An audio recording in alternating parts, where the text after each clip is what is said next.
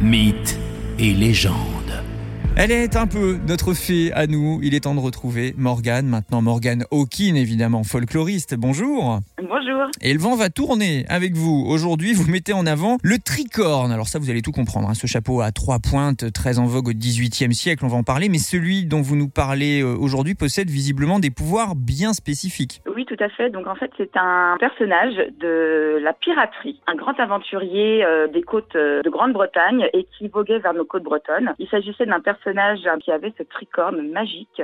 Donc ce chapeau à trois pointes, c'est important pour avoir, selon lui, les meilleurs vents possibles et pour avoir une belle navigation. Il pointait euh, son chapeau, son tricorne, vers la direction du vent qu'il voulait s'attirer. Quels étaient les meilleurs vents? Donc c'était les vents du sud ou les vents euh, de l'est. Il fallait surtout pas s'attirer le vent du nord ou le vent de l'ouest, celui qui rend fou. Et ce personnage donc a réellement existé et j'ai réussi à trouver le fait donc qu'il avait ce chapeau qui lui attirait les vents favorables. D'accord. En gros, grâce à son chapeau, il pouvait diriger les vents, peut-être euh, embêter les adversaires? Exactement, oui, c'est pareil. Si jamais il avait des ennemis de flotte, euh, il pouvait leur renvoyer un vent négatif, donc vent du nord, vent de l'ouest, et euh, lui, il était donc complètement sauvé et indemne des tempêtes. Il devenait, grâce à ce tricorne, en quelque sorte, le maître du vent.